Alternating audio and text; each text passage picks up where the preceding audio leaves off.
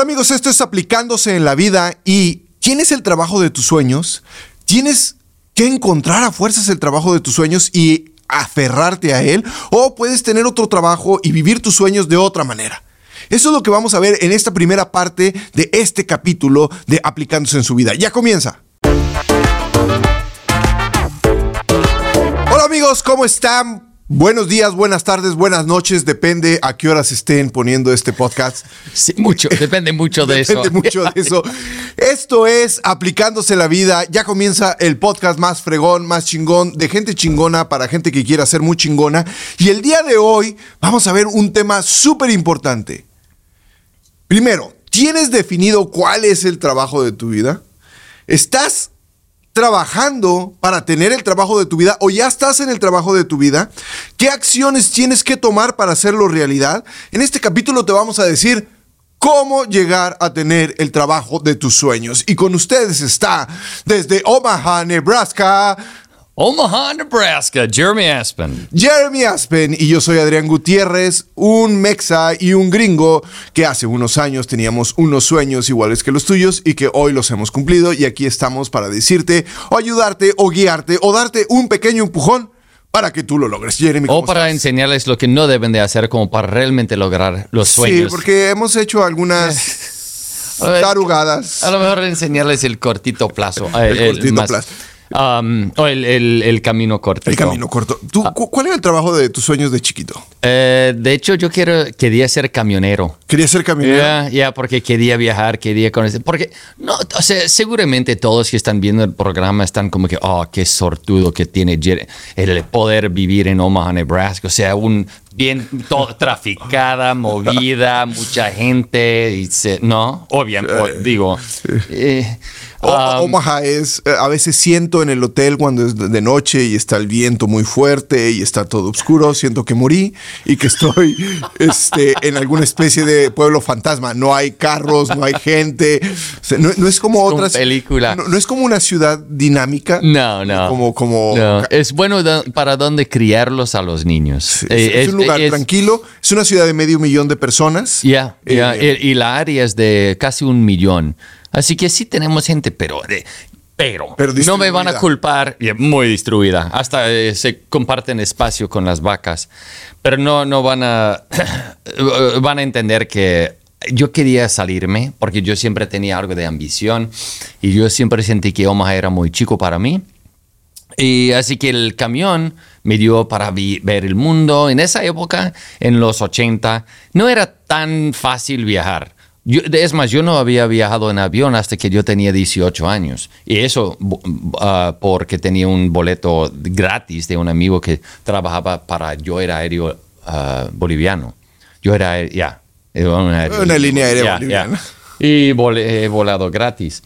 Pero el, el, el, salirme sí quería hacer, pero yo, o sea, con, con la edad me di cuenta que pues caminero no fue algo que yo quería realmente hacer. Y... Hoy ganan muy bien. Ah, oye, no, ganan muy bien. O sea, pero el. Creo que está a 45 dólares la hora, 50 dólares la hora. Yo, ya. O sea, no sé cómo lo hacen. Pero, pero, hay que ir a la escuela, por cierto, y hay que sacar tu título de, de camionero en, hay una, el Community College. Yeah. yeah. Um, pero yo quería, eh, en la universidad, yo quería hacer negocio, pero yo, cuando yo me regresé de México trabajando, yo pensé en, cambiar de carrera. Yo iba a, ir a trabajar para el FBI.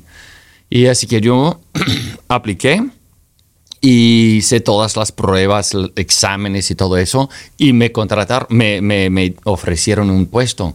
Así, y yo quería hacer eso porque de hecho todos mis amigos en Omaha habían, eh, eh, eh, eran policía, eran policías. Y como que siempre me ha atraído un poco y tener eso en común con, eh, común con ellos. Investigador privado, por eso cuando trabajaba en la aduana le gustaba arrastrar paquetes. Ya, ya, quería. Ah, y, pero, o sea, yo estaba, tenía ganas de andar armado, de a lo mejor ir a la frontera, de hacer algo diferente. Pagaba un quinto de lo que yo estaba ganando en la otra compañía, así que eso fue como una contra. Pero todavía tenía la, idea, tenía ganas de hacer algo diferente.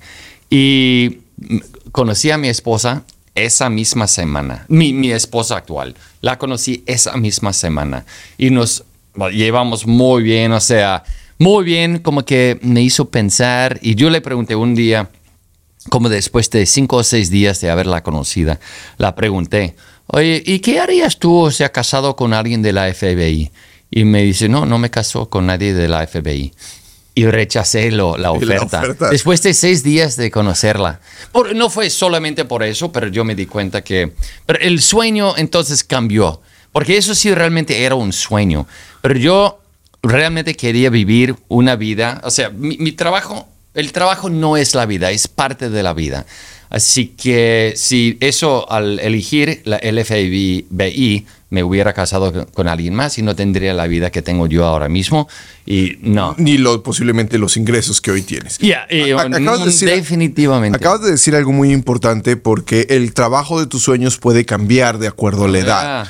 Eh, yo nunca tuve como un trabajo de mis sueños porque yo a los cuatro años quería ser Superman. O sea, lo preguntaron en el kinder. Y este, ¿cuál es? que esperar hasta los 40 para por fin llegar. Por, fin llegar. No, yo, yo, recuerdo haber estado sentado y que dijeron, a ver, ¿qué quieren ser de grandes? Y yo ya sabía que quería ser Superman. Y entonces todo el mundo empezó bombero, policía, esto. Y tú, yo quiero ser Superman. O sea, entonces, y, lo recuerdo perfectamente, segundo año de preescolar, yo dije que quería ser Superman. Ya más grande quería ser famoso.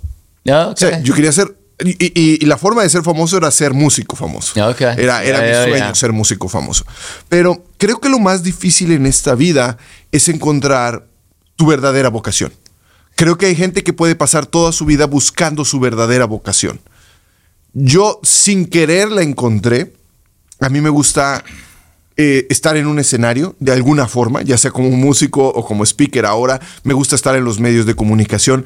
Me gusta ser el centro de atracción. Me gusta hablar y me gusta combinar el hablar con el conocimiento, porque es algo que también siempre me ha llamado la atención. Mucha gente me dice, oye Adrián, ¿cómo te hiciste speaker o cómo te hiciste un experto en medios de comunicación? Me hice poco a poco. Cuando yo estaba chico, estaba en el kinder, había la poesía a la bandera o a la poesía a la patria. Y lo primero que se dieron cuenta es que yo tenía muy buena memoria. Entonces era, ah, pues dígale a Adrián, porque Adrián se va a, eh, ah. aprender los cuatro párrafos que era la poesía, porque yo estaba de tres, cuatro, cinco años, y eh, que diga la poesía. Y no me daba pena. O sea, yo me la aprendía y yo pasaba enfrente de todos mis compañeritos y yo decía la poesía. Ya para la primaria, en Río Verde, dijeron, oigan, Adrián no le tiene miedo al escenario que haga la obra de teatro de, la escuela. ¿Y, si lo hice? Y, lo hice, pero y era muy mal actor, o sea, nunca, nunca me ha llamado mal la atención el, actuar, pero lo podía hacer. Ya para los 10 años yo ya quería ser músico, ya había formado una banda con mis amigos, ah, nadie, nadie, sabía tocar ningún instrumento, pero yo me acuerdo que llegamos al high school, el único high school de Río Verde, y le dijimos al director de la prepa, yo, porque aparte era bien animado, queremos tocar aquí en la prepa consíganos unos instrumentos y nosotros tocamos. O sea, no sabíamos ni. Ni, tocar. nunca habíamos tocado un instrumento. O sea, nunca oh, habíamos estado frente. Pero yo tenía ese valor.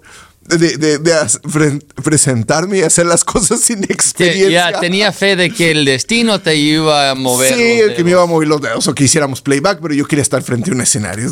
yo creo que el director nos daba el avión, como se dice en México, y Años después sí fui músico eh, durante muchos años de mi vida mientras estaba en la preparatoria y en la universidad, tuve mi banda, pero hubo un momento en que como dijiste tú, no voy a llegar a ningún lado.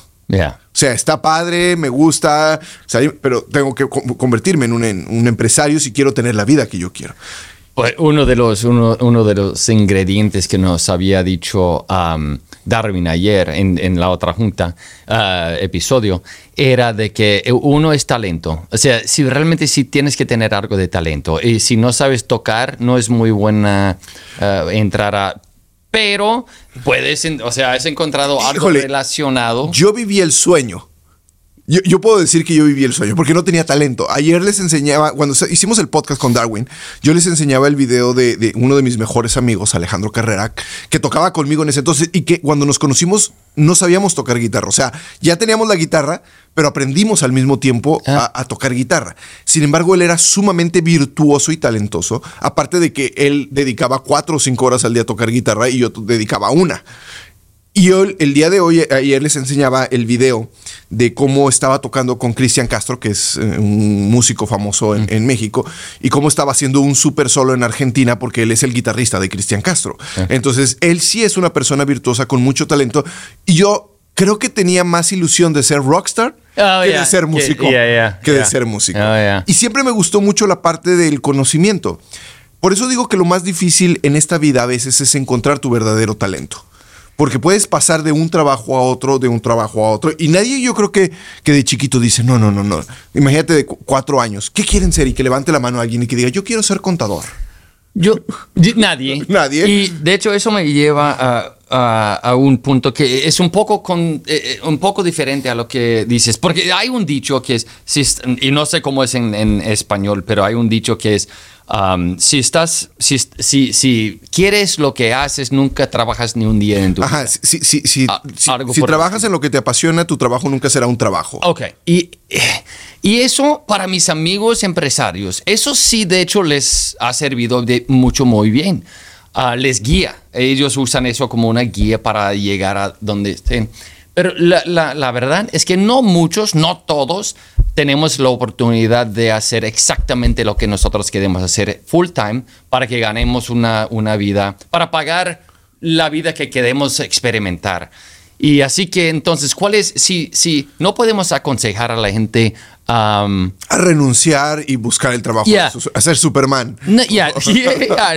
porque no sería eso muy justo. Pero entonces, ¿es eso decir que tenemos que ¿Conformarnos? No. ¿Conformarnos O, o, darnos por vencidos? Yo tengo la respuesta. Todo mundo tiene un hobby. Todo el mundo tiene algo que le gusta hacer y que lo haría de gratis. Por ejemplo, a ti te gustan los aviones y tú podrías hacerlo gratis. Y a lo mejor tu trabajo de tus sueños hubiera sido ser piloto y volar todos los días y a toda hora. O a lo mejor es una... No, yo, pero... Pero tú tienes tu trabajo, te gusta tu trabajo, sin embargo, tu hobby es ser piloto en tus horas libres y eso te llena de energía. Sí, mucho. Te llena de energía. Hay muchas personas que, hubieran querido ser futbolistas profesionales, pero el juego el sábado con su equipo del sábado es su hora o sus dos horas de sentir que son el Chicharito o que son Messi o que son este, la, selección mexicana o la selección de Brasil. Y yo siempre les digo que cuando tienen un trabajo que sirve para pagar los bills o que sirve para pagar las cuentas y que incluso les da un buen ingreso porque a lo mejor hay alguien que dice, bueno, este, yo, tengo un trabajo que no me gusta pero gano muy bien y no lo voy a dejar porque, porque tengo tiempo libre, porque tengo un muy buen ingreso, porque ya me lo, sé hacer de manera fácil, pero no es como que llegue yo, eh, ya llegué, es lunes, chóquenle a todos, súper emocionado, no, no, pero empiezo a hacer cosas en mi tiempo libre que sí me llenan de energía. Hay gente que le gusta ir a acampar, gente que le gusta escalar, gente que le gusta eh, tocar, eh, juntarse a tocar con sus amigos música, eh, lo que sea que les llene energía. Yo sí puedo decir que yo sí tengo la suerte de tener el trabajo que, de mis sueños, pero también lo descubrí como a los 35 años. Por eso te digo, es, no es un camino que digas tú, ah, yo desde chico, yo durante muchos años fui empresario en el ramo textil, en el ramo de la ropa, y aunque me iba muy bien económicamente, no era el trabajo de mis sueños. Pues y yo te digo, te puedo asegurar que Tiger Woods, alguien tan capaz en el golf, ah, o sea, habiendo logrado los éxitos que ha logrado, ahora no, él no sueña con el golf como, como lo que hacía antes, de que algún día yo quiero lograr ser el mejor. Él ya llegó. Y él es el... Eh, hubo una época en cual era el mejor golfista del mundo y supongo que ahora eh, no está soñando en eso, no está soñando en el golf está soñando en otras cosas. Eh, siempre tenemos proyectos alternos. En, la etapa de la vida que va Tiger Woods, sí está soñando con golf porque está en los últimos años de su golf. Y después del accidente que sufrió, que de su espalda. no, el, que oh, chocó, el, choque, que casi muere, eh, como que él tiene la ilusión de, decir, bueno, qué bueno que puedo estar en un campo de golf de nuevo. Pero ah. a lo mejor tú no lo sabes, pero durante muchos años, eh, Tiger Woods, cuando era el break del golf, se enlistaba en las Fuerzas Armadas y él hacía todo el entrenamiento de los Marines y de los SEALs, porque eh, su papá había sido militar ah. eh, y él creció un poco con ese entrenamiento militar. De hecho, él entrenaba en un campo militar, en, el campo de golf de, los militares. Ah. Entonces, para eliminar todo ese estrés, para eliminar toda esa tensión de ser el mejor, eh, él se metía a los entrenamientos. Yo decía, bueno, no hay nada más estresante que entrenar para ser militar. Eso es más o menos lo que yo hice para lo del FBI. Porque el FBI, yo siempre hemos hablado del, del que yo tengo la filosofía de tienes que enfocarte en lo intelectual, social, trabajo, o sea, esos componentes. Y para el FBI, intelectual, o sea, el, examen para el FBI es una cagada, es dificilísimo. Y lo físico, oh my god, tenías que trotar aproximadamente, no eran dos millas en 14 minutos, no, en 13 minutos. Algo físico, pero eso es la misma cosa. O sea, como te, te distraes un poco y enfocas en otras cosas. Y pones a prueba tu cuerpo y tu mente frente a otro tipo de estrés. Ya, eh, ya, de hecho sí. otro tipo de estrés. Y Tiger Woods lo hacía y decías, qué loco. O sea, lo único que le, decían a los Marines o los SEALs, no me acuerdo cuáles eran, era no le toquen las manos. O sea, porque él peleaba y se disparaban con bolas de ah. goma, supongo, balas de goma, supongo. Y, pero, tenían que cuidar las manos. O sea, lo, único que no. Y hay muchas personas que cuando logran el trabajo de sus sueños, ese trabajo de sus sueños tarde o temprano, cualquier rutina mata sea el trabajo de tus sueños o no. Los mismos músicos que viven el, el, dream de ser rockstar, de repente empiezan a hacer otros proyectos alternos porque ya no les satisface de tiempo completo eh, la música. Y eso está bien. La idea o, lo mejor que les puede pasar en la vida es tener muchas vidas dentro de la misma vida. O sea, haber sido yo músico, haber sido empresario, el día de hoy eh, tener el podcast, este, tener cinco libros, pero a lo mejor en 10 años estoy haciendo algo completamente diferente. Y, yo no estoy cerrado a hacerlo. ¿eh? y y la otra manera de verlo es que si tienes, si, si no puedes cambiar de trabajo a trabajo, de hecho como contadores, es raro cambiar de un, de un puesto de contador a otro puesto de contador. Puedes cambiar de compañía, pero realmente estás viviendo... El trabajo es el mismo, o sea, son números. Ya. Um, y puedes, puedes llegar a otro nivel y todo ese rollo, pero más bien yo veo, y no es que sufro el, el trabajo tampoco, pero el, yo trato de cada día en como un five minute journal, o sea, pensar en, en, cosas. Y una de las cosas que más frecuento pensar es que estoy usando este, el trabajo, o sea, voy a irme ahora al trabajo para, y lo voy a, voy a ponerme a hacerlo bien para poder tener al fin del día haber agregado algo a la compañía, para yo poder depender que tengo un futuro y que, que yo pueda vivir fuera de lo que es el trabajo, la vida que yo quiero vivir. Porque eso es aún más importante. O sea, es uno no sufrir en la chamba. No quieres ir a la chamba a sufrir. Si estás sufriendo, donde estés. Renuncia. Renuncia. Ve a buscar algo más. Donde, o, puedes también hacer ajustes, hablar con el jefe. Pero si estás sufriendo, aléjate, porque vives una sola vida. Um, pero lo que tienes que tomar en cuenta, vamos a tener que sufrir algo del, trabajo. No es que cada día es un pinche Si tienes, si tienes un trabajo que toleras, y que estás bien, aunque no sea el trabajo de tus sueños. Y eres bueno en lo que haces. Y ganas buen dinero, quédate ahí. Pero busca un hobby o algo que te apasione, que lo hagas después del trabajo o los fines de semana. Y, fuera de ese trabajo, puedes vivir esas otras vidas que estás diciendo. O sea, si quieres escalar montañas o quieres ir a si te gusta el surf, tiempo con si te gusta bucear, si te gusta pescar, si te gusta volar. O eh, escribir o lo que sea. Haz esas cosas. Haz que el, trabajo sea la herramienta que uses para, para palanquear el resto de tu día a tu favor. Mm, yo les cuento una anécdota de, eso. Eh, cuando yo era músico, me costaba mucho trabajo comprar los instrumentos. ¿Por qué? Porque tenía 18 años oh, y si se rompía un platillo, era el fin del mundo.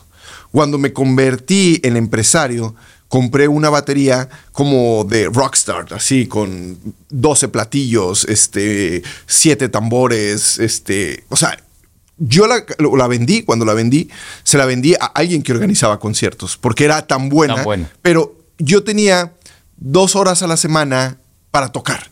Y yo ponía mis audífonos, ponía Metallica o ponía Molly Crew y me ponía a tocar como si yo fuera el baterista de Metallica o el, baterista de Molly Crew. Y ese era mi escape durante mucho tiempo. Pero, pero, hubo un tiempo que ya no, no, me llenaba tanto. Cuando descubrí, por eso yo les digo, yo tengo la suerte de que a los 35 años descubrí que dar conferencias y escribir libros sí era mi, mi, mi sueño.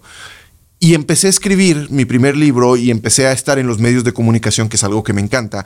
Empecé a dar mis primeras conferencias y dije, esto es lo que quiero hacer, cuando menos ahorita, en el resto de mi vida. Y el sueño hoy día. Puede, o sea, pero también te estás fijando que es un poco difícil. O sea, tienes que estar movido, tienes que hablar con quien sea, tienes que hacer el networking y todo eso. Y a fin y al cabo, el sueño termina siendo, como lo que habías dicho, un trabajo. Y hay que tomar en cuenta que si estás en un trabajo que sí aguantas y que a ti te gusta, es mejor si por lo menos a ti te gusta. Y más bien, los que más, los más satisfechos en el trabajo son los que cuentan con un amigo en el trabajo. Eso sí, como seres sociales, para nosotros es importantísimo contar con una amistad, mínimo una amistad en el trabajo.